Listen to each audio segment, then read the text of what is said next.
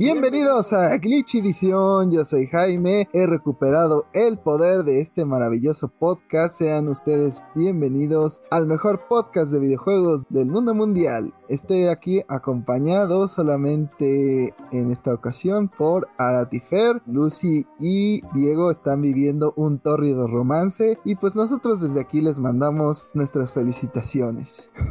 Pero ¿cómo están ustedes amigos? Yo estoy muy bien cantando la de Te felicito, que bien actúas. Todo tranquilo por acá esta semana. Estoy jugando Animal Crossing, estuve jugando un rato. Realmente solamente me he conectado para no perder las recompensas diarias. Lo que sí estuve jugando un poco más fue Pokémon Espada porque pues ya se acerca la novena generación y quiero terminar la Pokédex de Galar. La verdad es que me atrasé bastante y apenas la estoy terminando. Ya nada más me faltan como 60 especies, pero todo bien. ¿Te sentiste motivado por Ash para terminar la Pokédex? Efectivamente. Muy bien, eso es muy bien. Yo solo quiero Hola, decir... yo soy Fercho. A ver, permíteme rápido, Fer. Te voy a evidenciar. Fuimos al Ángel y no estabas. ¿Qué onda?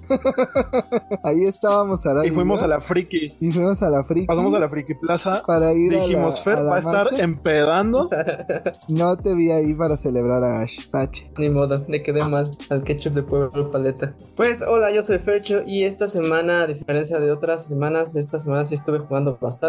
Jugué un poco de Gotham Knights, estoy con las misiones de la corte de los búhos. Creo que todavía le falta un poco a, a la historia para que eh, llegue al final. Y después me hice con el Game Pass y estuve jugando Tunic y Age of Empires 4 y después dediqué todo el resto de la semana a jugar God of War y hasta el momento es lo que he estado jugando más. Qué buen juego, está muy bueno, los primeros 15 minutos demasiado emotivos, gráficamente se ve muy bien, la música, el gameplay, la dificultad está muy cañona, sí me hizo bajar la dificultad en un momento, después la regresé y se les recomiendo bastante, si tienen la oportunidad, ahí jueguenlo.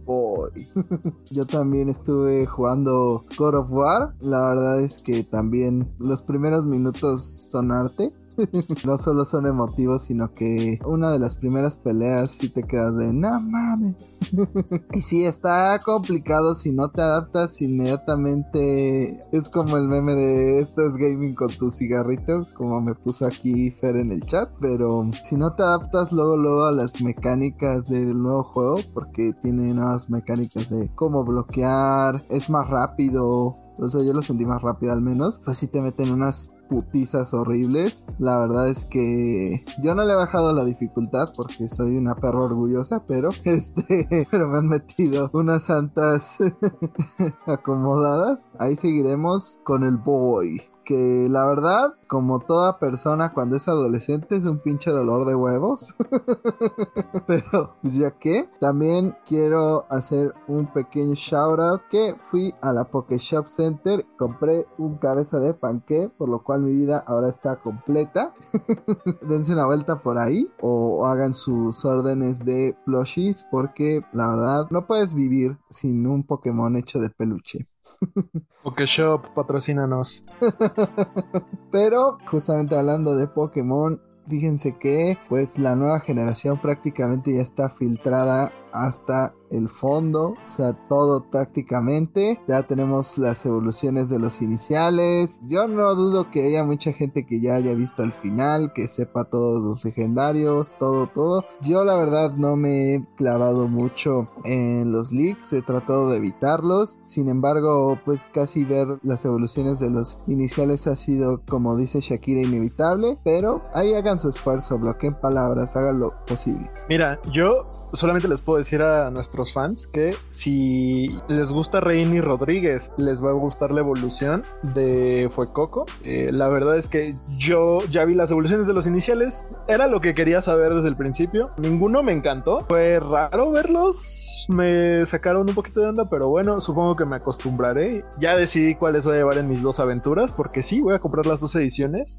perdónenme. Qué raro. Así como a cartón las voy a comprar. Pero además de las filtraciones, pues esta semana tuvimos el último tráiler, el tráiler de lanzamiento con la canción de Ed Sheeran, donde pudimos ver otra cosa que se había rumoreado y que hasta esta semana pues pudimos presenciar y fue las formas Paradox, me parece que se llaman, que son las formas futuras y las formas pasadas de los Pokémon. En este caso pudimos ver la de Donphan en el tráiler, que pudimos ver a un Donphan un poquito, no sé si decir viejo, pero prehistórico exacto, que daba como más semejanzas a un mamut y a un Donphan futurista que prácticamente era un elefante con una pantalla en la cara donde puedes jugar Doom.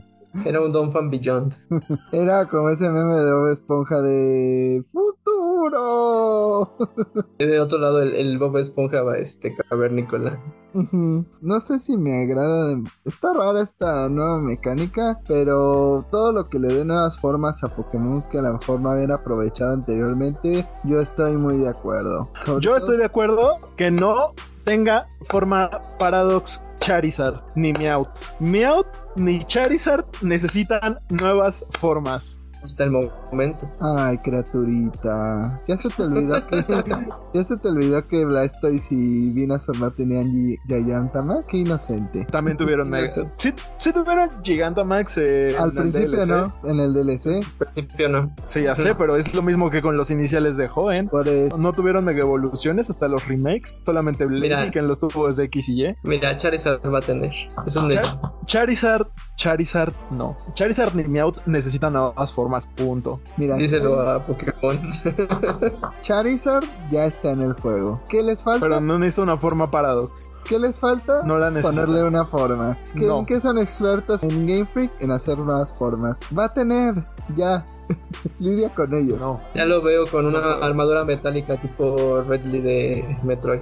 Uf, no. ¿Tú qué opinas, Fer? Pues yo sí los vi todos. Como recuerdan, ya decidí no ser más la perra de Nintendo y no le voy a entrar a esta generación. Cancelé la, la preventa y pues decidí espolearme todo. Ahí estuve viendo todo lo que se filtró. No me sorprenden muchos de los diseños, realmente. No me gustaron muchos los Pokémon que salieron. Lo único que me gustó fueron las formas como las que menciona Nat, sobre todo Donphan. Siento que al final le hacen justicia a Donphan que lo habían dejado olvidado desde la segunda generación. Pero bueno, esperaré a ver que salga, a ver que ustedes me dicen si, si vale la pena o no, que ustedes escuchan si me convencen ahí por mensaje de que lo compre o no. Si mejor pregúntale a los que nos oyen, porque ahora ti y yo somos un par de perras. te vamos a decir que sí. o sea, venme, no te voy a ser honesto. Mi opinión es la más viciada en cuanto a Pokémon. Fanfi es de mis Pokémon favoritos, igual que Donphan. Entonces también me hizo muy feliz descubrir que tendrá nuevas formas. Espero, pues al menos quedarme con una que otra sorpresa para cuando llegue el juego. La verdad es que falta muy poco. Entonces, pues sí, espero que no se lique todo para cuando pueda entrar a Paldea. Pues sí, ya el juego sale prácticamente una semana después de lanzamiento de este podcast. Entonces, sí, ya estamos a nada de entrar a Paldea. La verdad es que no sé, no estoy tan emocionado como en años anteriores. Supongo que debe ser porque sí, se ve como bien vacía su mundo abierto, se ve raro. Los diseños no me han convencido del todo. La historia no me convence de del todo. O sea, sí los voy a comprar porque soy una perra, definitivamente. Yo ya me hice un pequeño spoiler de algunas formas Paradox. Bueno, de una en específico, aparte de la de Donphan que mostraron. Y también de un par de evoluciones. Esas fueron accidentales. Eh, la de Wooper de Paldea y otros Pokémon que no voy a mencionar porque eso sí ya sería un spoiler. Pero esas las vi porque en Facebook ya están atiborrando los grupos de Pokémon con imágenes filtradas del juego. Así que si se lo quieren evitar, pues pueden silenciar sus grupos de Pokémon de confianza o de plano no entrar a Twitter. Además, el único medio, entre comillas, medio que sí está poniendo spoilers es Centro Pokémon. Qué raro. Pero, pues, ¿quién sigue Centro Pokémon hoy día? Yo para, reírme. Más que para que sea para reírse, pero pues en este momento no conviene. para que saquen otras evoluciones todas culeras y falsas. que Solo puedo decir algo, ganaron los furros. Maldita sea. Porque siempre ganan los furros con Pokémon. Pero hablando de ganar, pues también ya lo mencionamos al principio del podcast. Y es que Japón y prácticamente el mundo sobre todo México, se paralizó con la noticia de que en el anime spoilers de Pokémon viajes o como le decimos cariñosamente en este podcast Pokémon viejas en sus últimos episodios pues Ash se enfrenta al campeón de Galar, pero además en el anime es el campeón mundial. Ahí es el campeón mundial porque al parecer en el anime siempre ha habido este concepto de el torneo de campeón de campeones o campeón mundial y ahí este James es campeón mundial y pues se enfrenta a Ash y Ash es Lion. Lion. ¿Por qué dije James? bueno, León en nuestro país se enfrenta a Ash. Ahí él es el campeón de campeones. Y este, pues Ash ahora es el campeón mundial de Pokémon en general, lo cual todavía refuerza más una idea que yo tengo ahí, bueno, una teoría que ya tenía, que es que Ash ya lo van a retirar de cierta manera como protagonista. De hecho, en el siguiente post, en un póster que hubo en la siguiente generación, curiosamente solo se alegó. Hmm. Entonces, podemos ser los últimos días que disfrutemos de Ash como protagonista, pero quién sabe. No me sorprendería porque justamente en los últimos capítulos de esta última temporada le, han dado más protagonismo a Go. ¿Cuántos años van? ¿25 años desde que se estrenó Pokémon o desde, la, desde el anime? No sé cuántos, pero ya, ya es tiempo suficiente como para retirar a Ash Ketchup y que pase la estafeta a la siguiente persona. Vi los últimos capítulos, la animación está buena, les recomiendo dense un, chance y vean los últimos capítulos, vale la pena. También es, tiene ahí como que escenas emotivas que hacen como que remembranza a los primeros capítulos y las primeras temporadas. Salen varios este, personajes de antaño, entrenadores, Pokémon de Ash que han salido en todas las generaciones. Entonces, pues denle una vista, está, está bueno. Pues miren, ya después de 25 años solamente había ganado la liga a Lola y ya ahora es campeón mundial. Creo que esta teoría está fuerte. Sin embargo, creo que también era una teoría popular cuando ganó la Liga Lola, porque se sentía como que iban a hacer un soft reboot y pues al final todos quedamos. Igual se me haría raro la forma en la que seguiría su viaje, porque pues principalmente la historia de Pokémon Scarlet y Violet es una escuela y pues Ash ya fue a la escuela en Alola, entonces se me haría un poquito raro. También creo que una cosa que refuerza la teoría es que no ha habido ningún promocional de la siguiente generación del anime. Recuerdo que en anteriores generaciones siempre había un adelanto del anime, por lo menos cuando se iba a estrenar el juego nuevo, el anime se estrenaba a la par. Ahora sabemos que esta serie, la de Pokémon viejas, como aquí le decimos, va a terminar hasta diciembre. Entonces, pues a menos que esta semana hagan como algún anuncio, todavía no se sabe qué va a pasar. Porque usualmente con las otras series lo que sucedía es que acababa o terminaba la liga y justamente acababa esa temporada una o dos semanas antes de la salida del nuevo juego. Había entre dos y tres capítulos de relleno, después paraban por vacaciones y en ese lapso ya había un trailer de la nueva temporada, como bien dices, pero hasta ahorita no han dicho absolutamente nada y parece que esta temporada todavía va a continuar, entonces lo más seguro es que le vayan a dar un final a esta temporada y veamos de qué va a ver la siguiente hasta como por diciembre. Mira, hablando de quedar como estúpidos, yo con esa teoría del soft reboot llevo desde X y Y Z.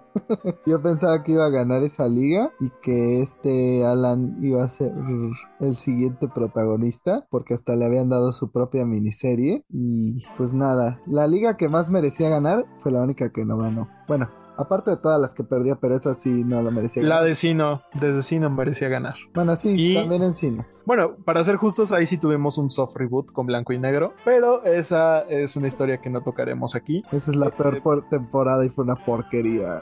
Pero ahora que, justo, ahora que menciona Fer también esta parte del anime. Incluso cuando se estrenaron los juegos de X y Y, el estreno del primer capítulo fue mundial, lo recuerdo. A la par de que se estrenó en Japón, se estrenó en Estados Unidos, en Europa, en América y pues no hay nada de nada, no hay promocionales, no hay información, entonces ya veremos, dijo el ciego. Lo que debió darle más alegría a Arat es que utilizó puros Pokémon de pues que atrapó en esta temporada y no hubo presencia de Charizard porque déjese saber que Arat Art es un Charizard hater. Y por si no lo habían notado de todas las formas que no quiere que tenga. No soy hater de Charizard, pero ya, tuvo demasiadas formas. Hay otros mil y tantos Pokémon y algunos de ellos no tienen tantas formas. No hay mil O sea- Pokémon todavía. Yo digo que ya debe haber más de mil Pokémon con las formas Paradox y todo eso. Mm, a lo mejor. Ya estábamos cerca de los 900, ¿no? Ya pasamos Eh, los 900. Sí, ya pasamos los 900. Sí, yo creo que con esta generación ya deberíamos de estarle pegando a los mil, mil y algo. No más de mil diez posiblemente, pero sí mil y algo. Son 1450. o más. Pues mira, que Nada más de Digimon son 1200 especies. Entonces, ¿Quién está hablando de Digimon? no, a lo que me refiero es que está hablando me- de Digimon. Basta, me refiero a que Pokémon, con el tiempo que lleva, ya debe pegarle o ya debe estar en los 1000. hasta donde dice 925 hasta la última generación. Ahí O sea, está. sin la contar la octava. nueva. Ahí está, si Sí. nada más añaden Sí, o- 50 como lo hacen usualmente, no vamos a llegar. No, en la última generación agregaron 80 y algo. Por eso usualmente son como 50, 80, algo así. Si son 50 como en X y Y, no vamos a llegar. En X y Y agregaron 70. Yo conté 50, pero bueno. Jaime, no sabes contar. Bueno, el punto es que si no añaden tantos, no llegamos. Yo los creo capaces de añadir para que sean 999 y que un Pokémon singular sea el 1000. Ma- Enmarquen mis palabras. Son 72 Pokémon los que se añadieron en la sexta generación. Van a ver que van a quedar 999 y van a ser un Pokémon singular para que sea el 1000. Y ese Pokémon singular va a estar pegado a un DLC muy caro donde también venga la forma de Charizard nueva. Guarden este podcast. Jaime Evidente. Con la última generación, o sea, contando incluso Legends Arceus, son 905 especies. Tendrían que introducir 95 Pokémon nuevos para que lleguen a los 1000. Ahí está. Y en total, o sea, contando los Pokémon de Legends Arceus y los de Galar, se introdujeron 96 Pokémon. Pero esas no son. Esas son nuevas formas, no son nuevos Pokémon. Las evoluciones sí son nuevos Pokémon. Bueno, sí, las evoluciones sí, pero las nuevas, nuevas formas no. No, pero por ejemplo, en Amorus, Pero Growlite sigue siendo el mismo. Y Arcanine o sea, también. sí, pero la evolución de Quillfish, de Stantler. Yo solo les digo que Serena Gómez está embarazada. Yo solo digo que Selena Gómez es estéril. Vean el último episodio, vean su documental. Es bueno, ya, ya, ya, ya, ya basta. Este, Es astérico. Vamos a temas más sanos como el bonito Indie World que tuvimos en la semana. No sé si tuvieron la oportunidad de revisarlo. Yo la verdad estuve un poquito ausente de estas noticias. Sí me eché un resumito ahí de todo lo que vimos, pero yo creo que lo que estaba para destacar como siempre fue el anuncio final que fue Sports Story, esta especie de continuación de lo que fue Golf Story en su momento, que la verdad no habíamos tenido muchas actualizaciones, solamente teníamos como el primer trailer, pero aquí ya se nos reveló que saldrá en diciembre. Yo la verdad sí lo pondría entre los juegos esenciales de si tienes un Nintendo Switch, tiene una gran historia y grandes mecánicas Golf Story y seguramente no decepcionará pues lo que viene siendo su secuela, ¿verdad? Pero yo creo que también la noticia principal, aunque ya no es noticia, pero pues siempre cabe mencionarlo, es que no hubo Silk Song, así que hará tu canción. No se habla de Silk Song, no, no, no. No se habla de Silk Song. Y no se hablará por los Y no se de los hablará. Mira, imagínate que hemos llegado al punto en el que ya tenemos confirmado un remake de Silent Hill y un juego nuevo de Silent Hill y ya salió Bayonetta 3 y todavía no sabemos nada más de Silksong. Sí, la verdad es que es una situación bastante desesperante, pero igual como la última vez lo vimos con Xbox, yo creo que pues será Xbox el que revele la fecha, si es que pagó la pro- más promoción o qué onda, pero pues sí ya es algo O si es raro. Que existe. Pero bueno, ya tuvimos para diciembre Sports Story. La verdad yo creo que soy el único que se emociona con esto, pero pues sí fue un gran anuncio. Es que tú eres FIFAs, por eso te emocionan los juegos de deportes. A mí me llamó la atención un juego que se llama Aka, que es de un panda rojo, que se ve curiosón, porque aparte es un panda rojo jubilado, sobre todo. O sea, qué fantasía ser un panda rojo y jubilarte. Soy yo. Ah. No, Jaime, tú solamente eres rojo. Pero mira, fácilmente también te puedes confundir con el personaje con una zorra. Entonces, ahí sí podríamos decir que eres tú. Pero me gustó el arte. A ver, a ver, a ver. La única zorra del programa no está aquí. también. Está disfrutando de un gran tiempo de calidad con Diego. y un juego que pues ya salió también en otras plataformas y va a salir en marzo y se anunció justo en este Indie World es Have a Nice Dead que en meses anteriores salió para Xbox y PlayStation y pues obviamente PC pero hasta marzo llega a Nintendo Switch. Yo no soy mucho de Metroidvanias pero el juego siempre me pareció bonito entonces probablemente le dé una oportunidad cuando esté en descuento y lo deje a las dos semanas como como la precuela de Silk Song que no recuerdo ni su nombre Hollow Knight. Hollow Knight, exacto. Sabía que lo tenía en la punta de la lengua. Y también un juego que me pareció curioso por su temática es Storyteller, que básicamente son puzzles y se basa como en mitos y fábulas. O sea, hay cosas como cuentos como Drácula y te mencionan incluso historias bíblicas como Adán y Eva. Entonces, supongo que si a la gente le gustan los cuentos, la literatura y los puzzles, este juego es para ustedes. Aparte, el arte está bonito.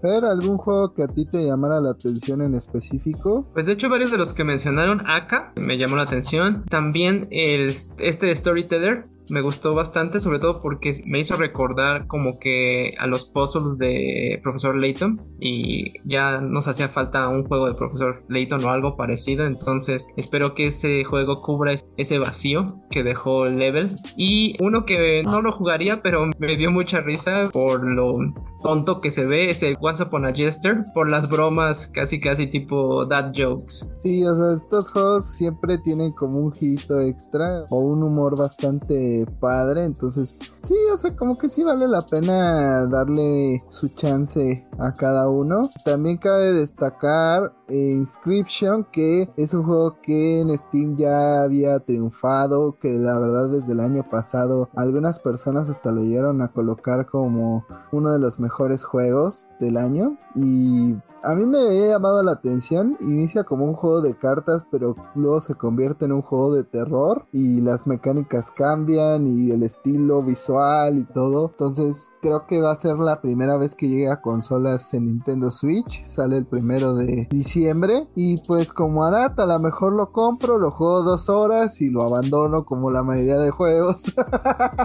pero ahí estaremos. A lo mejor si me atrapa, si lo acabo terminando. También se presenta obviamente la esperada secuela de Rogue Legacy. Yo la verdad no he tenido mucha experiencia, pero sé que es uno de los grandes indies de Nintendo Switch. Se está esperando a que sea uno de los mejores indies que vienen al Switch. Y pues nada, en este vamos a controlar diferentes héroes en una aventura de dos dimensiones y ahora sí que puedes como ir haciendo el linaje familiar de los distintos personajes para irles dando diferentes características. Pues de nuevo, yo no tengo mucha experiencia, pero sé que es un juego importante para la plataforma. Hubieron varios otros juegos, la verdad es que para mencionarlos todos estaría difícil. La verdad es que sí, este fue uno de los Indie Worlds bastante cargados y que creo que tiene más juegos de calidad. Digo, no tiene tantos heavy hitters como otros, pero creo que sí estuvo bastante bien. ¿Para cuando el direct de verdad? No, Ahora eh, ya basta.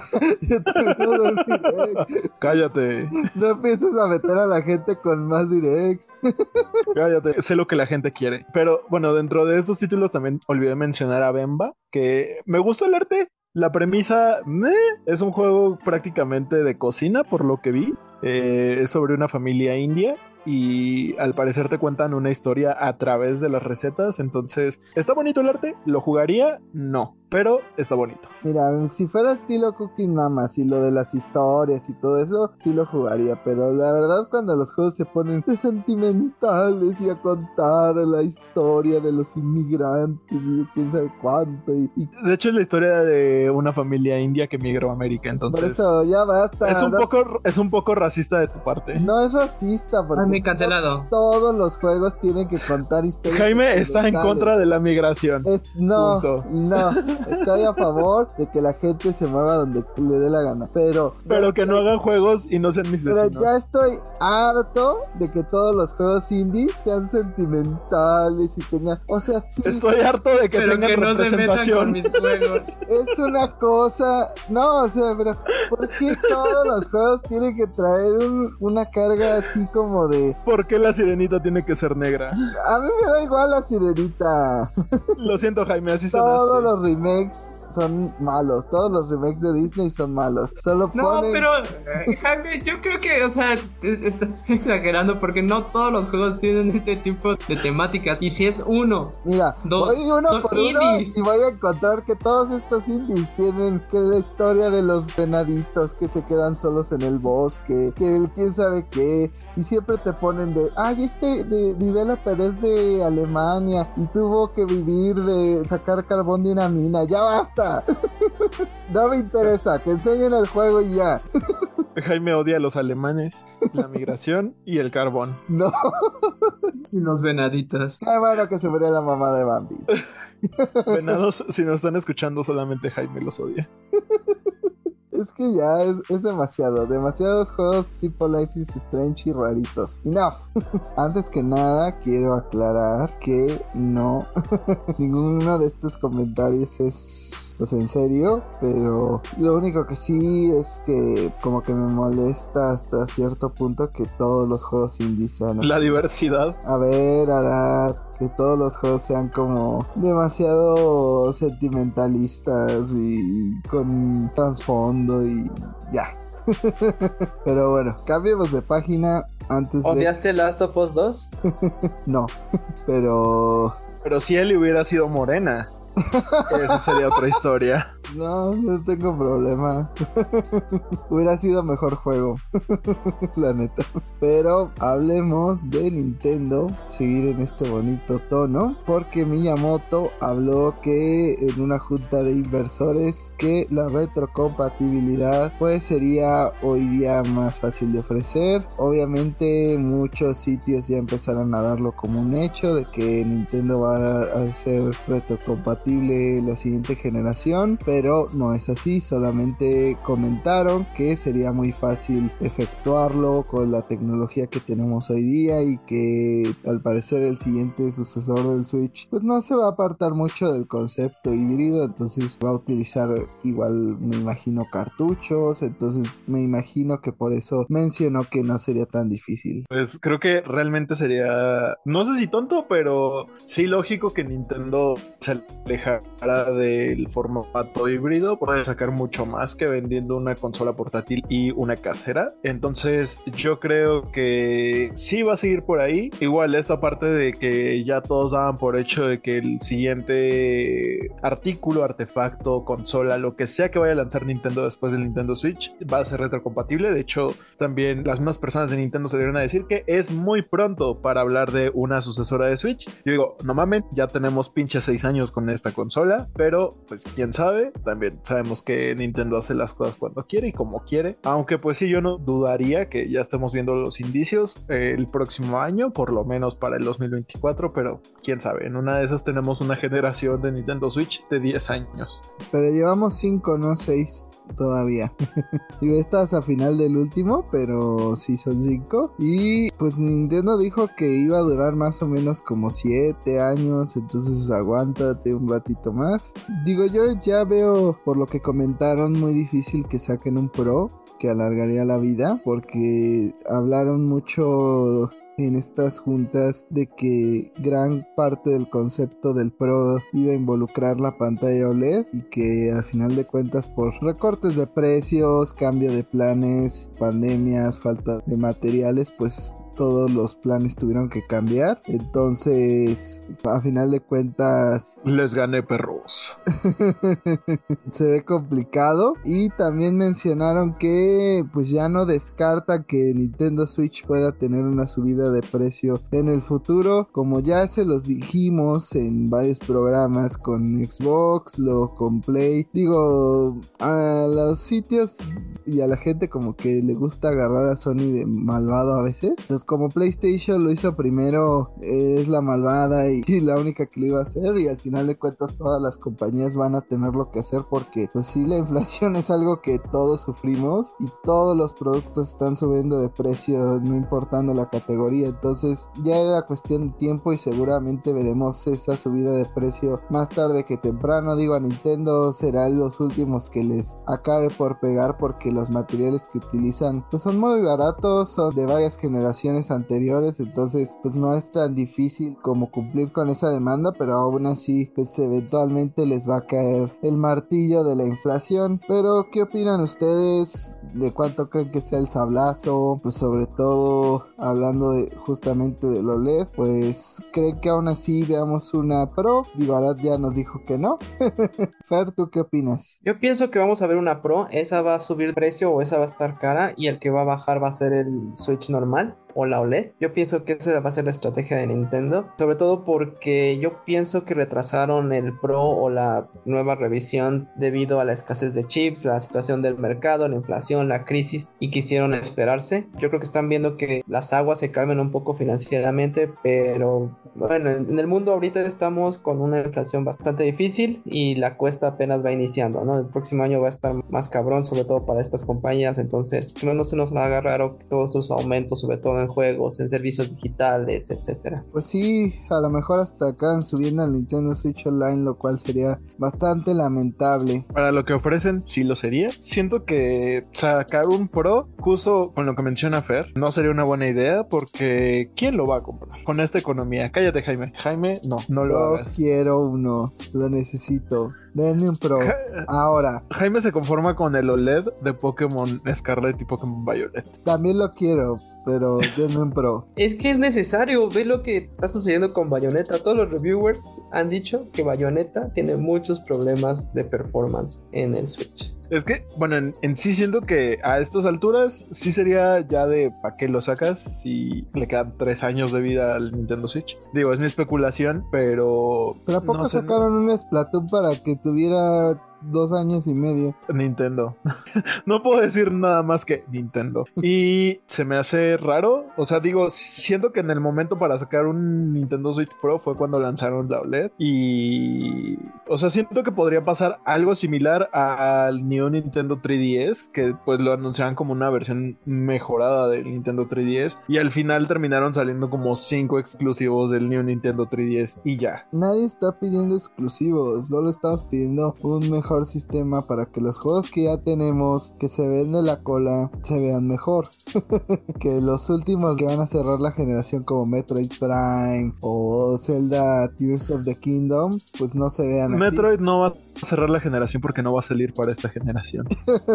Yo siento que va a salir como Red of the Wild, que va a salir para los dos sistemas, porque... Exactamente era lo que te iba a decir que yo creo que va a salir con Breath of the Wild y si es eso estaríamos viendo su anuncio para final de año. Vas a ver Arad, tendremos esa pro, porque además nótese que la opinión de Arad siempre estará manchada en que solo no quiere que su inversión de un OLED se vea perjudicada. Efectivamente, chica. Eso es lo único que le importa. Pero pareciera que también a Nintendo lo único que le importan son los números porque también dieron cifras en todos estos informes de cuánto ha vendido Kirby and the Forgotten Land, este juego que pues fue sensación mucho tiempo. Yo la verdad no lo he podido jugar todavía, pero ganas no me faltan dinero sí. Pero el título en 8 meses ya ha vendido 5.27 millones de unidades con fecha de corte al 30 de septiembre pasado, lo cual indicaría que todavía puede subir más y esto ya lo convertiría en el Kirby más vendido de toda la historia lo cual pues no estaba tan alta la vara, pero sí es impresionante. Pues sí es una sorpresa porque el juego más vendido de Kirby había sido el Kirby Dreamsland que salió en 1992 y desde entonces había vendido 5.13 millones de copias. Este salió este año y ya lo rebasó. Además de que, bueno, el juego se ve muy bien, yo tampoco lo he podido jugar, pero todas las personas que lo han jugado a mi alrededor me han dicho que se ve muy bonito, que está muy padre y pues que Kirby se come los carros. Bueno, aparte siento que también hubo una, una estrategia de marketing con todo eso, porque incluso están vendiendo productos de Kirby para que envuelvas tus cosas y ya salieron los peluches de Kirby carrito. O sea, sacaron todo lo que te puede, se puede convertir Kirby en el juego en forma de peluche. Ahora, los peluches de Nintendo son lo que llenan de nuestra existencia. Obviamente iban a sacar peluches de Kirby comiéndose un refrigerador para que todos los fans de Kirby, porque además el fan de Kirby compra muchas porquerillitas de ese tipo. Entonces, seguramente lo veremos en los Game Planets a continuación. Digo, no hay patrocinio, pero pues, ya sabes, Game Planet, cuando quieras. Ojalá haya fundas, haya de todo. Kirby es muy comercial en ese sentido. Y pues lo realmente impresionante es que lo haya hecho tan pronto. O sea, no solamente rompió el récord, sino que lo hizo en menos de un año. El Kirby Forgotten Land no tiene ni año que salió y ya está rompiendo récords. La verdad es uno de los juegos que se ve mejor en Switch con todo y lo que ya hablamos de las limitaciones técnicas del sistema. Y pues sí, la verdad no, no sé por qué no lo he comprado. Creo que porque no quiero que quede en el olvido, porque ese sí lo querría jugar y acabar. Entonces le estoy dando su debido espacio para cuando sí realmente lo vaya a jugar. Espero en algún punto histórico tener. Mira, ya está en mil pesos en Amazon. Ufash. no, no. Este, voy a restringirme por el momento porque además se viene Pokémon y no, no le quiero hacer eso a Listo Protocol. Y Calisto Protocol. Y estoy jugando God of War. Entonces no, no quiero hacerme eso. ya basta. Por ahora el capitalismo no va a ganar. Entonces por hoy evitemos compras innecesarias, pero lo que seguramente hará que Arad aviente su dinero a la pantalla y a todos lados son más juegos de Silent Hill, más cosas de Silent Hill. Ya digo, ya tenemos patinetas, cuadernos, pruebas de embarazo, todo lo que usted quiera de Silent Hill. Entonces, cuéntanos, Arad, ¿de qué se trata esta ocasión? Tengo entendido que al parecer vendría otro juego aparte de los miles que ya se anunciaron. Eso apunta a la publicación de Konami que hicieron recientemente en redes sociales y además en sus redes sociales Konami anunció que está buscando trabajadores para un nuevo proyecto de terror y una de las características es que es un producto no anunciado, por lo cual podría ser un título más de Silent Hill porque, bueno, también durante la última presentación de Konami que se centró justo en esta saga, pues dijeron que tienen la idea de seguir produciendo juegos de esta franquicia para los próximos años, además de los que ya pues vimos que sabemos saldrán probablemente empezando en 2023 con el remake de Silent Hill 2. Sin embargo, no está 100% confirmado que el nuevo juego vaya para Silent Hill, aunque sí hay una publicación específica para estos títulos. Por lo que se sabe, se está buscando todavía gente que trabaje para Silent Hill F. Entonces, supongo que una podría ser para esa saga o para ese juego en específico y otra podría ser para una IP nueva o un título de Silent Hill no anunciado. ¿Cómo pasamos de no tener nada de Silent Hill a que no solamente en un directo pues tengamos mil proyectos anunciados, sino que ya hay aparte posibilidades de otros. ¿En qué momento cambiamos de Matrix y ahora sí Silent Hill es algo? Es, es mi única duda. no lo sé, pero yo estoy rezando porque sea un remake de Silent Hill 1. Pues yo creo que depende igual mucho de cómo vean el input que tengan estos nuevos lanzamientos. A final de cuentas siempre van a ser tendencia en Twitter, pero Twitter no siempre es un indicativo de lo que pasa en la vida real. Vimos todas las veces que iban a cancelar a Pokémon por cómo se ven sus juegos con pasto de Nintendo 64 y árboles que parecen cuadrados cafés, literal. Y a final de cuentas son los más vendidos. Entonces creo que realmente para que un juego de Nintendo o de cualquier otro lado funcione más bien lo que necesita es un boicot. Entonces no sé qué tanto podemos medir con que Silent Hill sea tendencia a que se traduzca a ventas, pero si se traduce, pues seguramente tendremos remake del 1, del 2, del 3, de The Room, de... Mira, del 2 ya está confirmado. Ajá, del 2 ya, ya está confirmado y ese no hace falta que lo confirmen. pero todos los demás, quién sabe, sobre todo si quieren cambiar como el lore, pues sí estaría, a lo mejor no creo que metan Downpour y cosas así que no les fue tan bien, ¿no? Yo no me emocionaría mucho hasta ver algo más concreto. No me dejaría llevar por estos rumores, sobre todo porque todos los títulos que ya habían anunciado antes, todo lo que ya habían avisado. Aparte también sabemos que son varios títulos que a lo mejor no todos salgan bien. Entonces, vámonos con calma, no te emociones. No quiero que después andes todo deprimido. Quiero pegarle, vamos a pegarle. Cállate, Fer. Sí, no, este, la verdad es que no creo que vaya a pasar porque Konami es lo peor y Konami es Konami. Entonces, no, la verdad es que yo no creo que vaya a haber otro juego de Silent Hill Sí, no, este, no, no, no creo la verdad. Miren, como abogada del diablo, yo creo que deberíamos esperar a que Anapurna saque su juego. Y. Anapurna. Mira, yo sí tengo fe. La verdad es que después de tanto tiempo de esperar un Silent Hill, lo necesito. O sea, ya, como le dije a Jaime recientemente, últimamente no tengo tanto dinero para comprar juegos como antes. Pero cuando salga Silent Hill 2, no me va a importar comer cartón toda una quincena con tal de tener ese juego. Con tal de rejugarlo y sacar todos los finales habidos y por haber. Y bueno, hablando de el lore de Silent Hill, algo que me pregunto es que si siguen con esta línea de remakes, el siguiente va a ser Silent Hill 4 o el 1 o el 3 para sacar el 3 tendrían que sacar un remake del 1.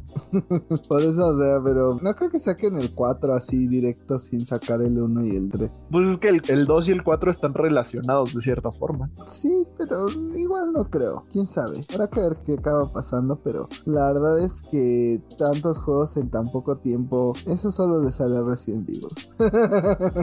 Mira, no me importa. Yo quiero, yo quiero mi Silent Hill 2, quiero mi remake del 1, quiero mi remake del 3 y quiero mi remake del 4. Y ya. O sea, no me importa si no me importa si queremos olvidar que existieron Downpour y Homecoming. Aunque Homecoming me gusta mucho. Pero si es necesario olvidarlos para que yo pueda tener todo eso, lo haremos. ¿Spider-Man Homecoming? No, que de hecho, uno de los nombres de los proyectos de Silent Hill era Silent Hill 5. Entonces, prácticamente eso sí estaría sacando el canon a Silent Hill Homecoming, que en su momento fue anunciado como Silent Hill 5. Homecoming y Downpour sí saldrían del canon. Ya lo oyeron primero aquí. Antes, pues decíamos que tomáramos todo con un granito de sal. Aún tomémoslo un poquito con cierto escepticismo para no salir decepcionados, pero pues ya ven que Arad le dio al clavo la última vez, entonces pues puede ser que esta vez vuelva a ocurrir. Lo que parece Silent Hill fue lo que vivió Mick Gordon, compositor de Doom Eternal y de otros Dooms, quien emitió recientemente un comunicado en el cual afirmó que sufrió un severo crunch durante el desarrollo del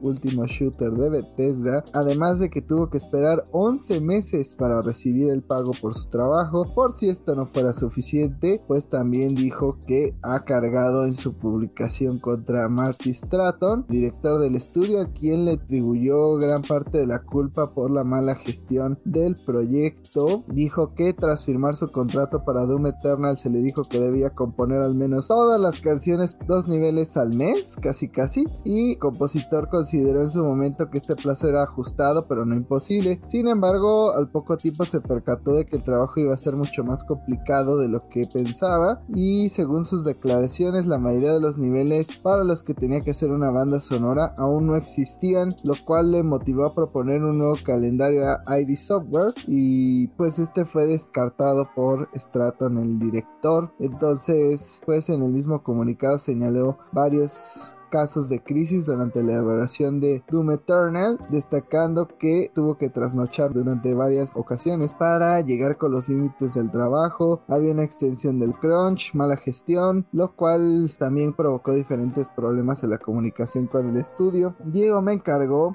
que pues fuera poseído por él para decir esto, que su opinión. La verdad nunca me creí el cuento que publicaron los payasos de ID Software en Reddit. Me da mucho gusto haber seguido apoyando a Mick y estar consciente de su profesionalismo. Ahí los que salen perdiendo son ID Software porque Doom y la música de Mick no va a ser igual porque pues esto es una joya, es, es, es, es maravillosa. Esto no está escrito, pero es para pegarnos más.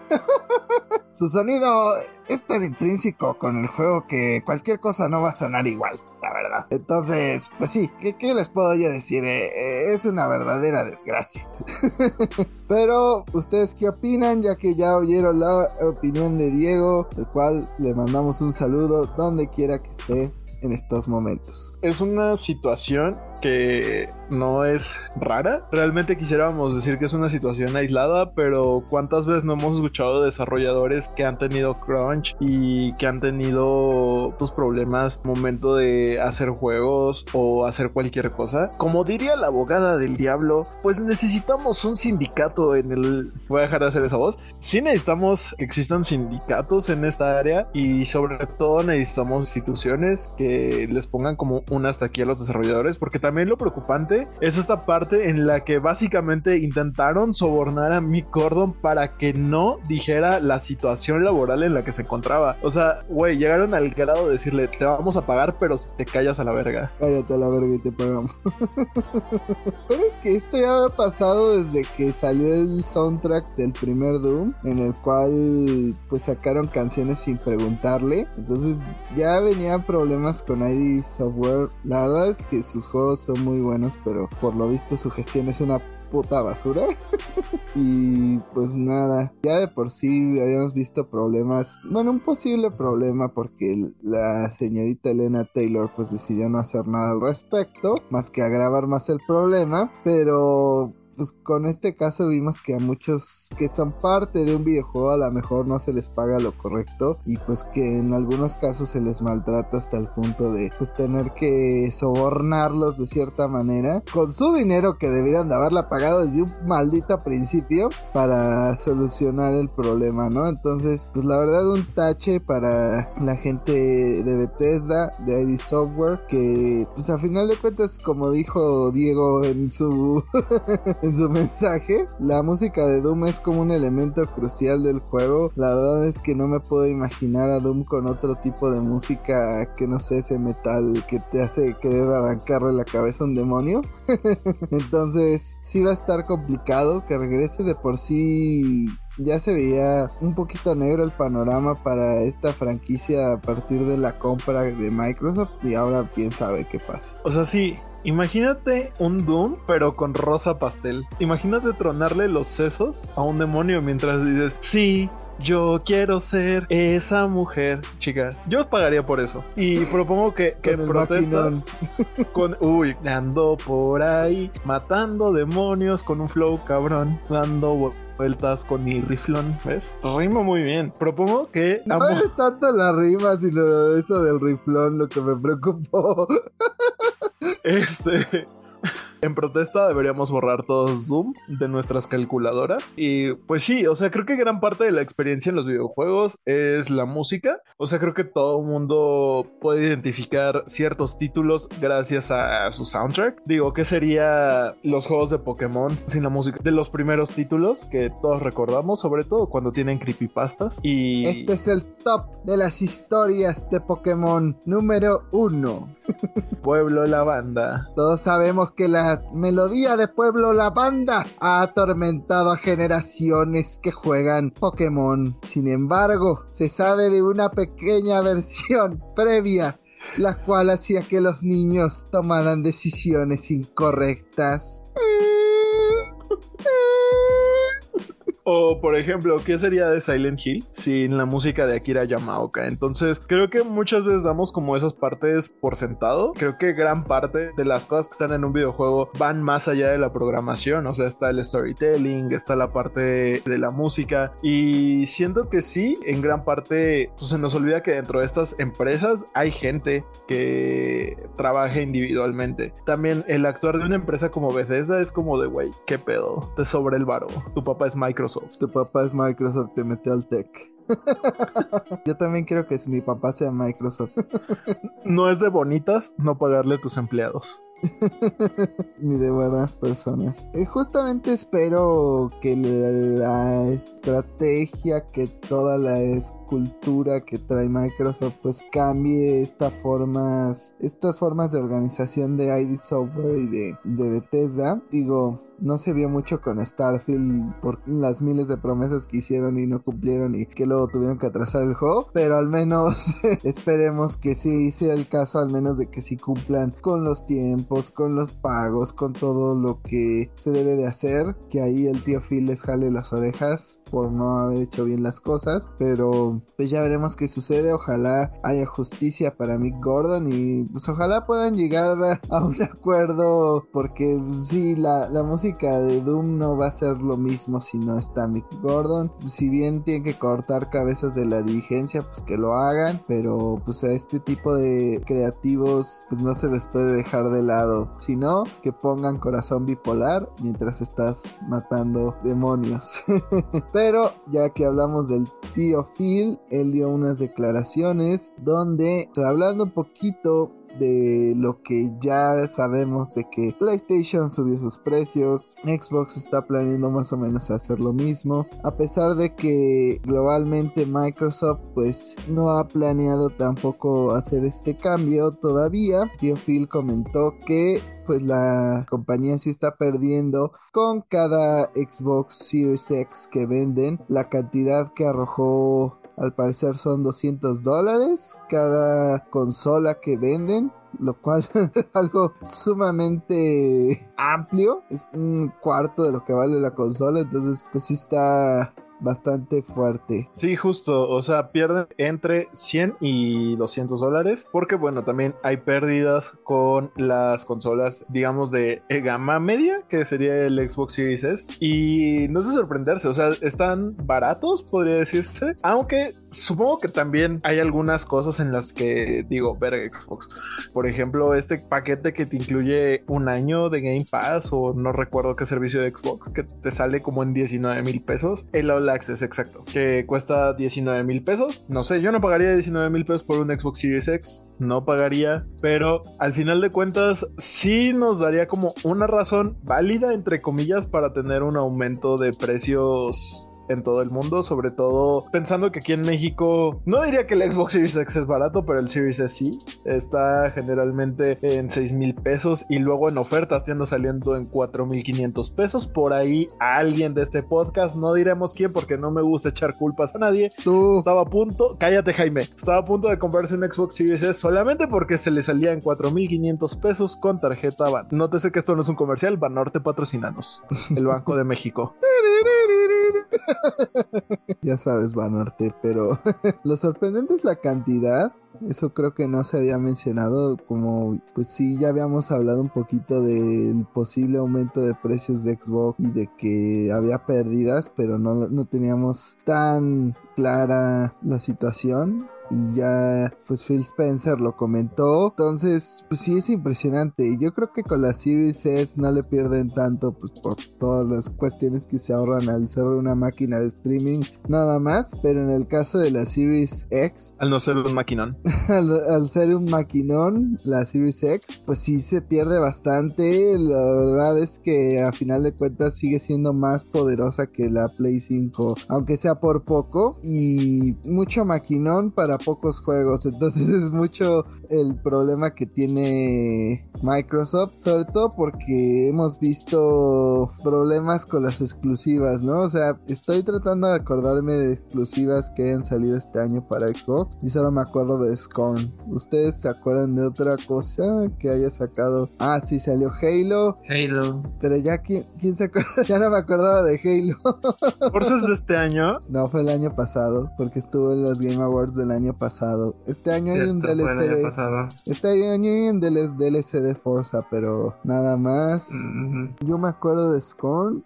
Aquí Fer medio me comentó que también ha salido, que sale este año Flight Simulator, que pues la verdad sí es un gran juego, pero pues si no tienes la paciencia como yo que soy un animal y que seguramente lo primero que voy a hacer es ir a chocar aviones, no vale la pena. Y pues está el DLC de Forza, pero realmente no hay como muchas opciones, o sea, todavía no se ve la inversión de Microsoft que hicieron de comprar varios estudios, no se ha visto reflejada en exclusivos y algunos juegos solo tenemos el título como, como Metroid Prime 4, así está Fable, así está Perfect Dark, o sea, se han encargado de lanzar mucho humo como para generar hype alrededor de la consola, pero pues no tenemos gran cosa. Pues, de hecho, como dices, eh, lo que más tiene problemas son sus exclusivos. Creo que si no fuera por este gran título que va a salir, este, ¿cómo se llama? El masivo. No, el Star, Starflight, Starlight. No, no es Starfield. ¿Sí? ¿Sí es Starfield? Sí. Starfield realmente estaría muy vacío este año de exclusivas buenas o pesadas para Xbox este año. Pero no sale este año, sale hasta el otro. Entonces no tiene nada este año. No, este año lo dejaron vacío. Lo atrasaron. ¿Te acuerdas que iba a salir como unos pocos días antes de... De, God of War, cierto, cierto. Y les dio miedo Kratos. Digo, a cualquiera le da miedo Kratos, pero... Sony le dijo a Microsoft, temblaste puta. Lo que se ve olvidado destacar es cómo se ve God of War. La verdad se muy bien. Creo que es el primer juego que sí me dije, por esto compré un Play 5 porque el ojito expresivo de Kratos no estaba en el otro God of War. Ahora es de mucho ojo jalisciense, mucho ojo expresivo. Ahora sí volvamos a Microsoft. pues sí, se ve complicado, hay mucho humo, está Starfield, pero también, no sé ustedes, pero yo cuando lo vi en el E3, como que dije, ah". o sea, la neta no compraría un Xbox solo por ese juego. O sea, fue como de, ah, pues si lo puedes jugar está padre, pero tampoco es como de, puta, ahorita voy a gastar en una Series X. Chance y con una de las noticias que vamos a decir ahorita, haya un remake de esa saga. Ya ven que por cada serie y película que hay, hay un remake de ese mismo juego pues sí, a lo mejor hay algo nuevo porque se está planeando algo de Gears of War. Al parecer tendríamos un eh, nuevo proyecto audiovisual, una película y una serie animada de Netflix para Gears of War. Lo que no sabemos es si lo que no es la serie sería actuado, pero por lo visto sí será así porque pues nuestro amigo Dave Bautista no se pudo esperar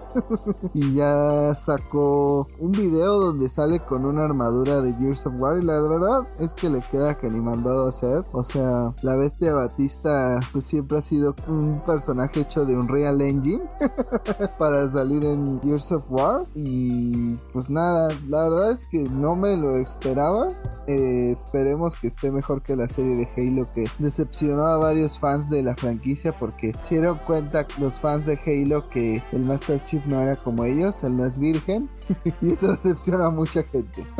Pero, ¿tú qué opinas de estos proyectos? De hecho, Dave Bautista está muy conectado a la saga de Gears of War, tanto por la voz que la presta en algunos de los títulos y como inclusive puedes jugar con él como en una skin en, uno de los Gears of War. Entonces, él es fan y ya él ha estado posteando en Twitter que Netflix, contáctame, estoy listo. Entonces, seguramente habrá un acercamiento, espero que sí. Y en cuanto yo vi que Dave Bautista estaba interesado en participar en, esta película, que la película sería la live action y la serie sería animada para adultos. No sé por qué mi mente luego, luego pensó como director a Zack Snyder. Seguramente es por la conexión que tienen por la película de Netflix que tienen con zombies, seguramente es por eso, pero estaría interesante. Puta madre, Fer, ya me hiciste querer ver una película de Years of War con Zack Snyder para que tenga una versión de cuatro horas que seguro veré y seguro me gustará. Eh, además de esto, pues también hay que mencionar que Netflix pues ha estado involucrado o está tratando de involucrarse en el mundo del gaming. Entonces también que no se nos haga raro ver ahí algún juego de móviles desarrollado por Netflix de esta saga o algo similar. Netflix también ha estado comprando estudios y quién sabe, podríamos ver también alguna especie de juego móvil o algo relacionado a la saga de Gears of War, producido por Netflix y sus estudios. Yo solo espero que si la serie animada, digo, obviamente va a estar doblada, entonces espero que tengamos el doblaje original en español para oír un mierda o algo así. Porque... ¿Qué dices? ¿Que quieres que la doble el escorpión dorado? Claro. no, Luisito comunica. Ibai la va a traducir al español de España. de hecho, nada más para confirmar que Dave Bautista estaría como participando para el rol de Marcus Phoenix, para el líder del escuadrón Delta. Entonces es como que el personaje más pesado de Gears of War para quienes conocen la saga. Esperemos que no la caguen como lo que hicieron con Paramount con Halo, que hubo mucho backslash al respecto. Y bueno, nada más para un saludo a Aaron y a toda mi familia, entre comillas, de la membresía de Nintendo con quienes estuve platicando acerca de esta noticia el día de hoy. Un saludo para ellos, un saludo para mi amigo Lemuel, con el cual jugué mucho Gears of War. Siempre jugábamos y siempre fue muy malo. Pero pues, fue la única manera que pude jugar Gears of War eh, en su 360. Y pues la verdad es que Gears creo que sí es de esas sagas legendarias. No sé qué pasó en el último que como que perdí esa mística, pero en el Xbox siempre fue como clave que vino en Gears. Y el último Gears como que para mí pasó así como muy sin pena ni gloria. No sé cómo lo vieron ustedes, pero para mí fue como me. Un saludo para la gente hetero que le gustan estos juegos, pero realmente siento que no les debería preocupar que se parezca a algo hecho por Paramount se debería preocupar por algo que ya hizo Netflix. Y les recuerdo que hay una escena de baile en Resident Evil. Bueno, pero sabemos que todas las adaptaciones de Resident Evil son mierda. es ley. Entonces ni siquiera si lo dirigiera Guillermo del Toro lo podría salvar. Entonces, espero que no sea el caso de Gears of War. Y pues sí tienen bastante tela de dónde cortar, sobre todo si es algo muy cargado a la acción y pues Algoria, estas... Si, hay una sola guerra de, de, motosierras, ya con eso la hicieron. Creo que pues ver eso en una live action estaría genial. Pero lo que no está genial para Microsoft es que probablemente la adquisición de Activision no llegue a un buen puerto según fuentes, ya que fuentes cercanas aseguran que el fuerte escrutinio de las autoridades de competencia podría provocar que la compra no se cierre. Las compañías desmintieron estas insinuaciones, pero sabemos que, pues por ejemplo, la del Reino Unido ya tuvo sus dudas. En Estados Unidos también están siguiendo ciertos procesos y quién sabe, o sea, en la del Reino Unido ya detuvo alguna vez una compra bastante fuerte, pero analistas como Dan Eves, Managing Director de Wedbush Securities, asegura que las posibles restricciones podrían alterar el progreso del acuerdo. Él dijo dijo que la decisión de Microsoft de comprar Activision tiene mucho que ver con la exclusividad. Si renunciar a la exclusividad es una de las concesiones requeridas, Microsoft va a tener que pensar largo y tendido si este es el acuerdo correcto. Digo, si fuera verdad lo que han dicho de que todo se va a mantener igual y que va a haber Call of Duty para PlayStation hasta que ya no exista PlayStation y quién sabe qué, pues no tendrían por qué tener problema con eso, ¿no? Pero falta que sea cierto ya sabemos que a las compañías pues hay que creerlas muy poco. Como hace poquito que hablamos de, de que Nintendo dijo que no iba a sacar una nueva consola pronto. Y recordemos que dijeron que no tenían planes de sacar ninguna consola un mes antes de sacar el Switch. Y dijeron que no había planes para nada para el Wii U y el 3DS. Y que el 3DS, digo, que Switch no iba a ser la sucesora del 3DS. Y no veo una 3DS nueva, ¿verdad? Entonces pues evidentemente las compañías tienden a mentir a veces, entonces quién sabe si Microsoft haya sido honesto en este plan de dejarle Call of Duty a PlayStation hasta que deje de existir PlayStation como consola, pero sí, parece ser que el gran problema sería la exclusividad y pues la verdad es que sí, se antoja un poco tonto el trato si no incluye pues algún tipo de exclusividad o beneficio para Microsoft, porque es como de adquiero un buen de responsabilidades con esta compañía, un buen de problemas y no gano exclusividad de nada. Pues como que no, no suena buen trato. Pero ustedes qué piensan, se dará este acuerdo. Yo la verdad creo que a pesar de todo lo que se está hablando con las comisiones y demás, que sí va a acabar dándose. Y pues en algún punto Xbox va a sacar un juego que no sea para todos. Pues siento que ya pasó por bastantes agencias reguladoras, sin embargo, pues aún están pendientes las resoluciones, como lo mencionas, de Reino Unido. Y claro que al adquirir un estudio se espera que haya juegos exclusivos. Digo, a mí no me sorprendería que las nuevas IPs vayan directo para Xbox. No me sorprendería ver al próximo Crash en Xbox nada más. Crash 5 será exclusivo de Xbox, en mis palabras. Incluso Spyro 4. Pero, o sea, siento que sí hay títulos que probablemente sigamos viendo. Uno de ellos sería Call of Duty. Pero, pues como lo mencionaron en su momento, ¿no? Es de esas franquicias que les conviene más tener en otras consolas. Incluso barajaron la posibilidad de tenerla en Nintendo Switch. Que yo creo que se vería coolerísimo. Pero bueno, choices. Todos tenemos nuestras propias decisiones. Sin embargo, lo que yo creo que sí se acabaría y lo que le preocupa a Sony son como estas concesiones especiales que se tenía con ellos. O sea, por ejemplo, que Call of Duty salió antes para PlayStation, las campañas exclusivas, las cosas y los tratos que tenía, que pues sí le convenían. Sin embargo, pues también por una parte del monopolio sí habría que revisarlo por la cantidad de estudios que tiene. Incluso algo que yo mencioné en su momento es que quizá alguna restricción que le pudieran llegar a poner es esta parte de sí, ten, pero pues vas a tener que vender como ciertos estudios que ya vienen incluidos, ¿no? O sea, pon tú, vas a tener que vender King. Adiós Candy Crush. Vendan Vicarious Visions. y que lo compre Nintendo. Junto con Crash Bandicoot y... y ya, todos seamos felices. Yo solamente quiero mencionar que recordemos que a pesar de que Microsoft está diciendo que van a dejar Call of Duty mientras haya una consola de PlayStation, recordemos que ellos están apostando a la plataforma en la nube, esa es su tirada, pero ahí el problema es que a futuro cuando salga un nuevo Call of Duty realmente la batalla va a volver a reavivarse porque ahí la cuestión va a ser quién se lleva la mayor parte de las microtransacciones si el título está en la nube y está siendo jugado en, un, en una consola de PlayStation. Pues sí, y seguramente con esto que tienen de las televisiones, pues todavía van a tener más posibilidades de entrar a más casas y más chances de que pues todo se vaya a su servicio. Es más, si logran de alguna manera meter sus servicios en PlayStation, pues van a ganar dinero de ese lado. Entonces no duden que Microsoft de alguna u otra manera salga bastante beneficiado de estos tratos. Los que pues a lo mejor no salían tan beneficiados serían los fans de Prince of Persia porque pues Ubisoft se está moviendo de maneras misteriosas. Hace poco mencionaron que el juego pues se mantiene sin cancelarse. Afirma la compañía que el estado del juego está en desarrollo por Ubisoft Montreal. Sin embargo, empezaron a hacer cosas sospechosas como pues cancelar las reservas de Prison Persia Remake. Entonces está cancelado, ¿no?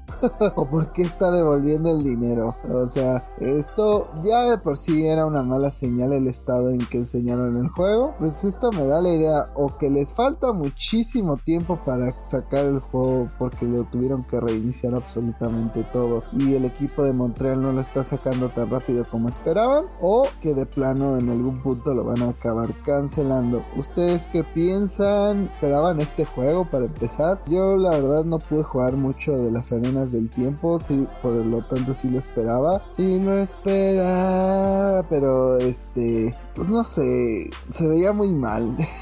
Entonces sí tenía mis reservas. Pero ustedes qué opinan? Que no le han hecho justicia a la saga.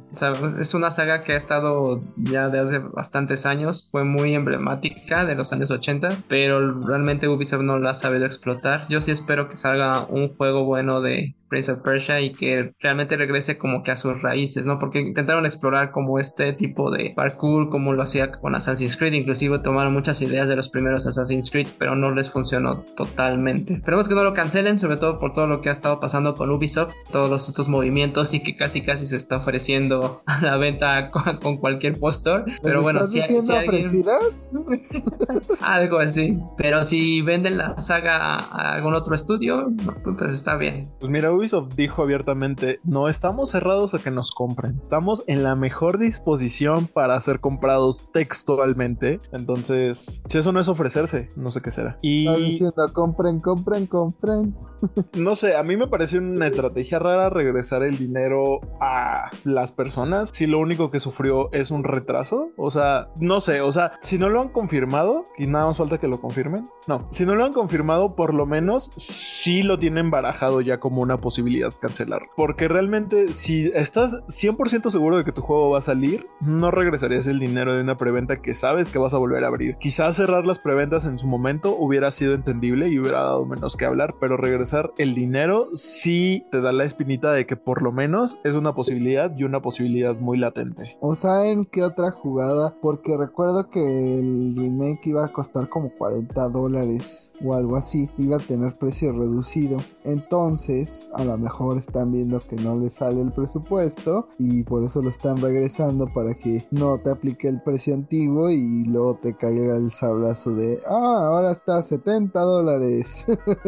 Sí, yo pienso que es más por esa cuestión. Se dieron cuenta que lo estaban malbaratando y es una manera de, ok, te regreso tu dinero y después te lo voy a cobrar más caro. Pero seamos honestos, es Ubisoft. A los dos meses de que salga el juego ya va a estar en 300 pesos y todos vamos a esperar porque a nadie le urge este asunto. Entonces, Los Dance en 500 pesos al mes. Ajá. Entonces esperen Mario Conejos a 600 pesos el siguiente mes y La próxima semana. la próxima semana ya se sabe este bonito consejo para los juegos de Ubisoft si no les surge y pues hacer un juego de, de Ubisoft a nadie le urge un juego de Ubisoft la verdad sea dicha entonces por favor háganse un favor económicamente no lo compren de lanzamiento Mario Rabbits ya tiene 300 pesos de descuento en Amazon.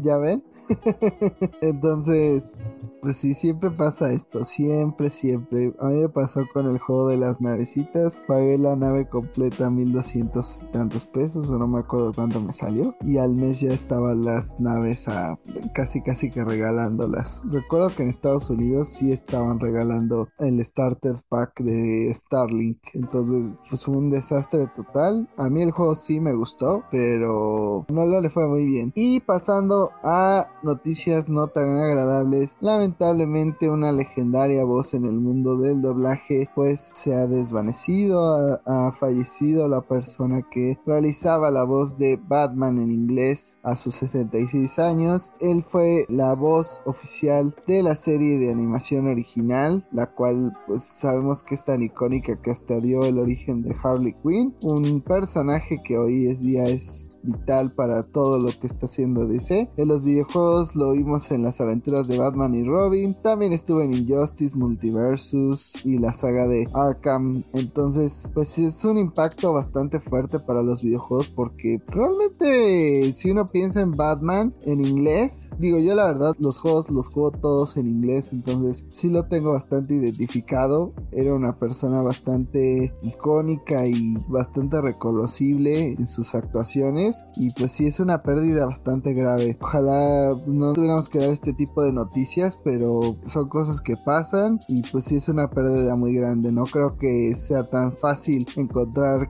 quien sea tan identificado como Batman. Pero ustedes qué piensan del trabajo de Kevin Conroy que es esta voz tan icónica han consumido algún producto en el cual fue parte a lo mejor Pues yo como fan de Batman, sí, para mí siempre será Batman, siempre lo reconoceré como con esa voz a, a Batman, sobre todo por la serie animada y por los juegos de Injustice y la serie de Arkham. Lo bueno es que antes de fallecer tuvo el honor de portar el manto de un Batman ya eh, jubilado en la serie de Flash de la CW, entonces al menos pudo también ser Batman en la vida real y bueno, pues descanse en paz. Pues sí que descanse en paz, la verdad los fans lo recordaremos con mucho cariño y pues sí, seguirá siendo Batman a pesar de que pasen los años. Pasemos ahora sí a noticias un poquito menos importantes. Ajá. También hay que recordar que este actor formó parte de la saga de Crash Bandicoot.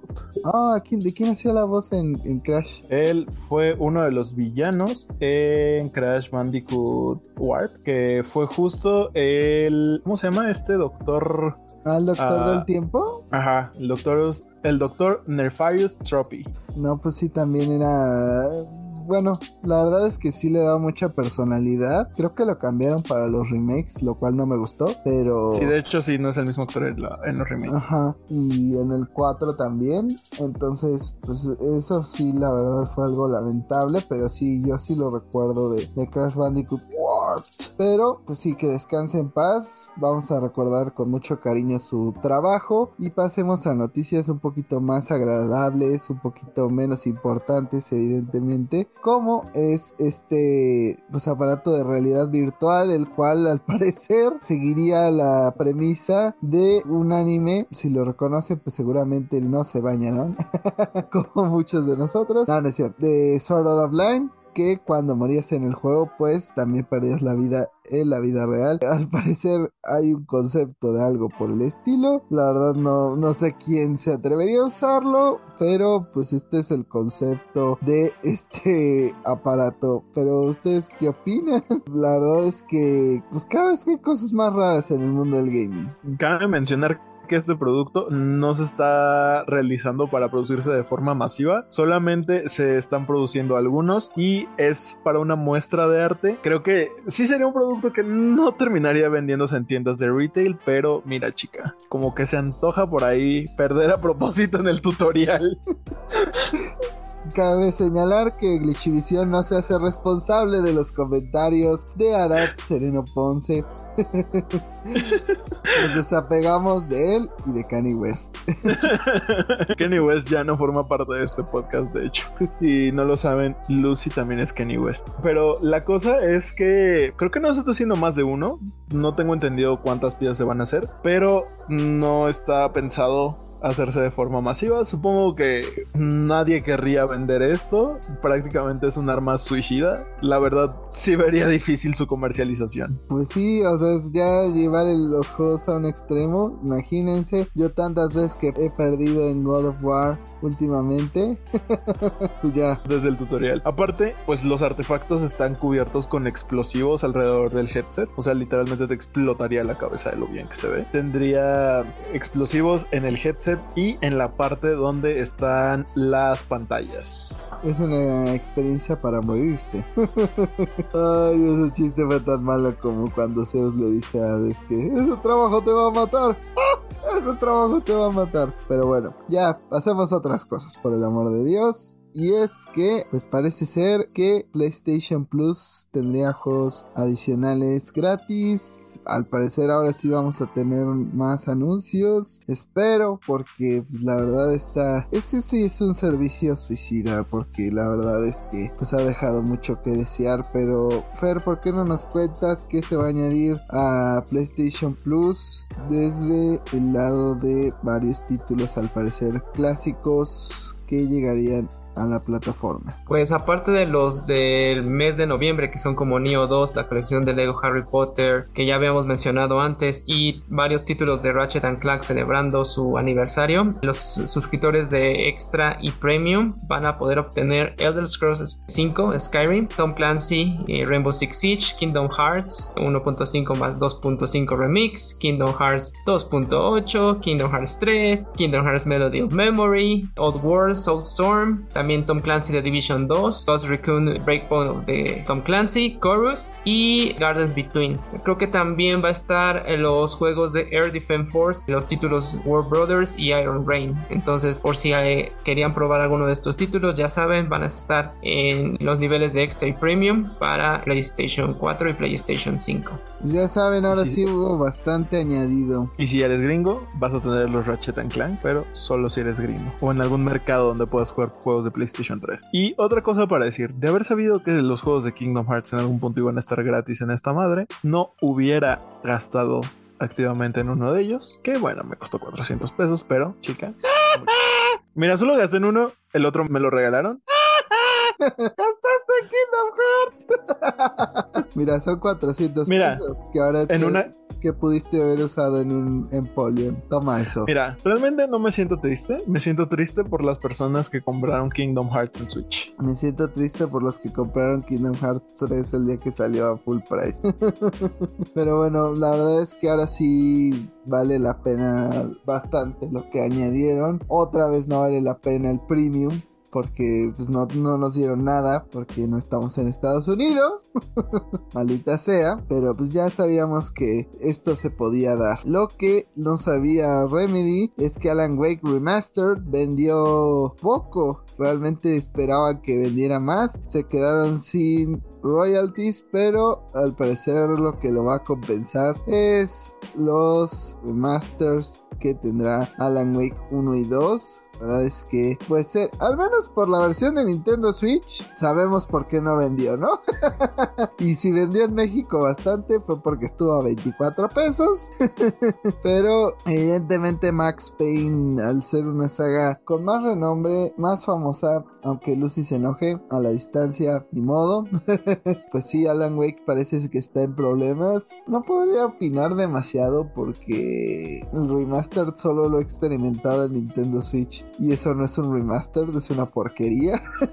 Pero pues la verdad es, extrañarse porque pues sí son buenos juegos en el fondo, pero a lo mejor no le están dando el marketing suficiente o el enfoque necesario para que pueda funcionar y con lo que viene del 2, pues a lo mejor esto significa que le dedican menos presupuesto a su secuela, pero ¿ustedes qué opinan? ¿Qué tendría que ser Alan Wake para funcionar? Para empezar, sacar una versión de Switch decente. Pues siento que en la parte del marketing quizá darle un poquito más de anuncio. Porque bueno, Alan Wake nunca fue un juego que se vendiera en demasía, siempre fue un juego muy de nicho. De hecho, el juego es considerado un juego de culto y creo que a menos que seas fan del survival horror, no habías escuchado de él. De hecho, hay mucha gente que no conocía Alan Wake hasta que salieron estos remasters. Sí me preocupa un poco porque podría pues bajar el presupuesto que se tiene contemplado para su secuela. Sin embargo, Remedy ha dicho en innumerables ocasiones que no han cambiado su parecer, o sea, no han cambiado sus planes hasta el momento con Alan Wake 2, pero bueno, quién sabe, igual ya veremos, dijo el ciego. Eso es mi nueva frase, probablemente. Realmente siento que sí tiene todo para triunfar, sobre todo porque ahorita estamos viviendo una segunda venida del Señor. Esto significa que estamos teniendo un renacimiento del survival horror. Sí veo espacio para Alan Wake. Si lo hay para Fatal Frame,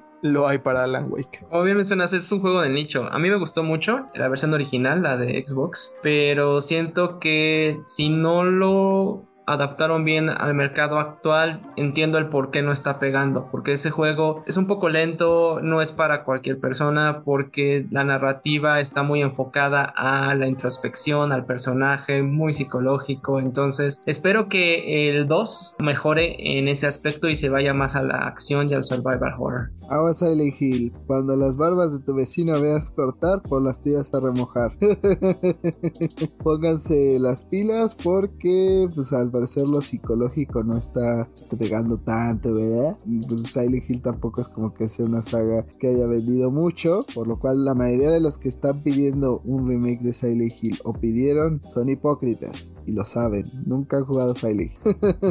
Pero pasemos a otra noticia de Remedy porque Control tendrá una secuela, así es, Remedy anunció que en colaboración de 505 Games como ya lo habían hecho anteriormente. Van a publicar Control 2, la secuela del juego pues, que estuvo nominado a juego del año hace tiempo para PlayStation 5, Xbox Series X y PC al parecer pues sí va a ser un juego bastante fuerte porque no va a salir de las consolas anteriores. Ya de por sí control de PlayStation 4 está como en el límite el de Play 5 la verdad sí aprovecha el full la consola entonces no quiero ver lo que pueden hacer con un juego que sí está totalmente dedicado a nueva generación. Y mencionaron que es el juego con el mayor presupuesto que han hecho hace tiempo así que hay buenas promesas para Control 2 a ver si tiene mejor suerte que pues todo lo que ha pasado con Alan Wake Remastered. Cabe mencionar que el juego está en etapas muy tempranas, o sea, ni siquiera ha empezado su fase de preproducción, cual significa que podríamos ver este juego hasta como por 2024 2025 si nos va bien. Control de por sí tomó bastante en su época originalmente, entonces no dudaría que hasta lo veamos después. La verdad es un juego bastante recomendable para quien no lo haya jugado, entonces ahí échenle un ojo. O sea, no es para todos. Hay personas que no lo disfrutaron, pero Pídanlo para Navidad. pídanlo para Navidad.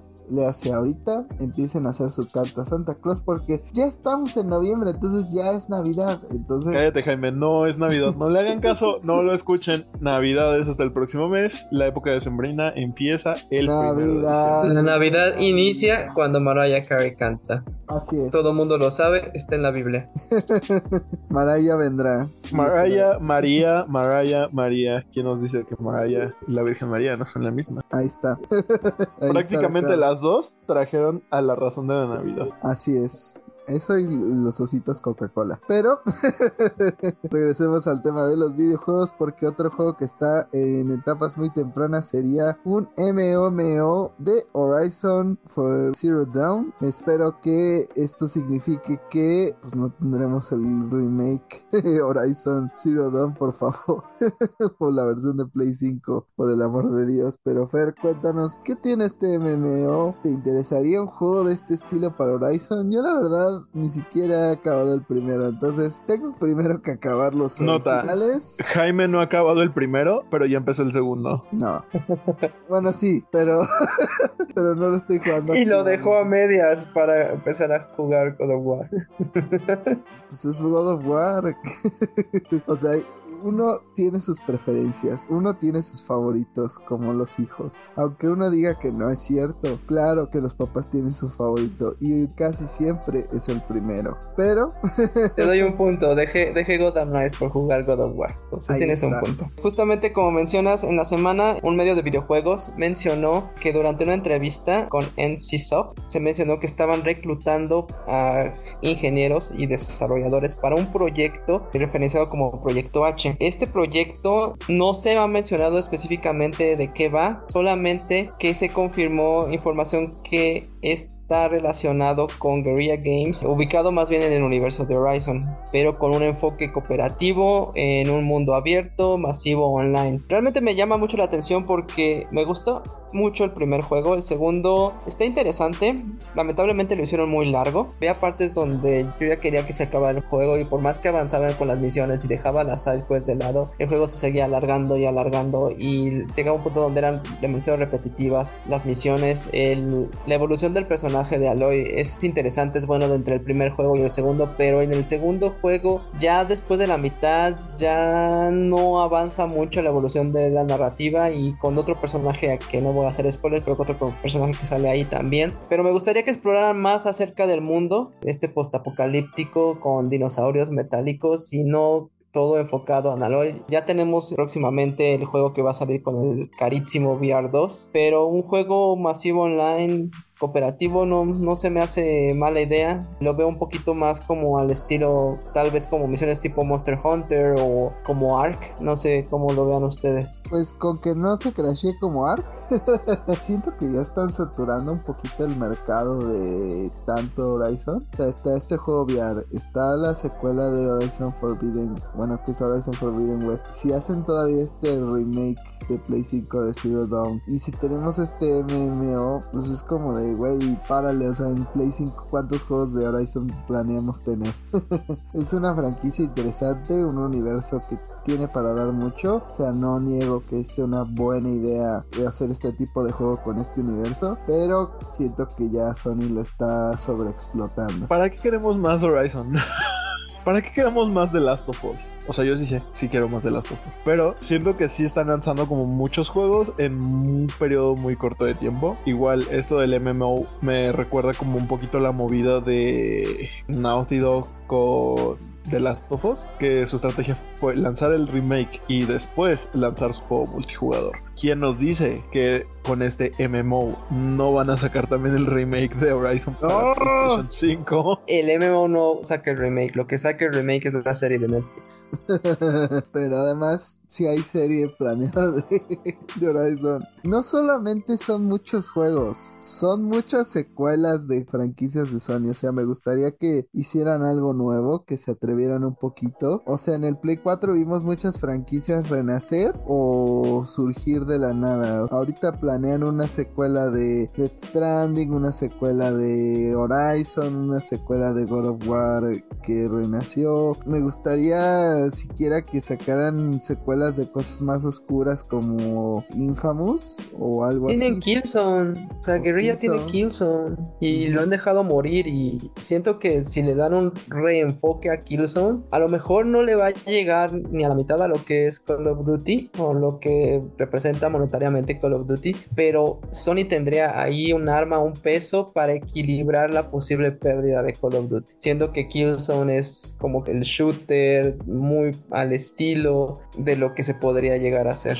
con Call of Duty. O también han hecho cosas como SOCOM, que también es un shooter, entonces sí hay bastantes opciones que no son Horizon y que no son The Last of Us que de cierta manera ya los están quemando. Con los superhéroes no hay problema porque pues ahora tienen Spider-Man y Wolverine, pero siento que sí, les haría falta innovar un poquito, hacer una nueva IP. O sea, en el Play 4 vimos muchas nuevas IPs, Ghost of Tsushima, vimos este juego de los zombies que a lo mejor no fue tan bueno, pero ahí estuvo. Horizon nació ahí, entonces creo que en el Play 5 se están yendo muy a la segura y eso no me está gustando tanto. A ver si le meten un poquito de coco o le dan el tiempo a los estudios porque realmente como que quieren que todo salga ya, ya, ¿no? Porque la gente como que todavía no estaba encontrando un motivo para hacerse de un Play 5. Para mí, ya desde que está God of War Ragnarok viéndose como se ve, es suficiente. Pero yo entiendo que para mucha gente los gráficos no son la gran excusa. Entonces, a lo mejor eh, lo que quieren es que tengan un buen de juegos. Y ya desde que God of War va a ser el último juego de Sony que va a ser para ambas consolas, le da una excusa u obligación de comprar a los usuarios un Play 5. Pero ya veremos qué ocurre. La verdad es que no es mala idea del todo, pero pues sí, se siente que está saturado un poquito el mercado. Pero que ya terminó, al igual que el Halloween y la época no navideña, es este podcast. Muchas gracias por habernos escuchado en este programa. Chicos, compártanos sus redes para que les hagamos nuestras clásicas preguntas. No se olviden, por favor, de escucharnos en Spotify, en YouTube, en iHeartRadio, en Apple Podcast. Y como dijo Diego, a lo mejor nos introducimos a TikTok quién sabe. Suscríbanse al canal de YouTube, es muy importante, por favor, porque sabemos que mucha de la gente que nos escucha no está suscrita. Y además, escuchen el programa que incluye una portada con Carol G, pues es muy importante este proceso.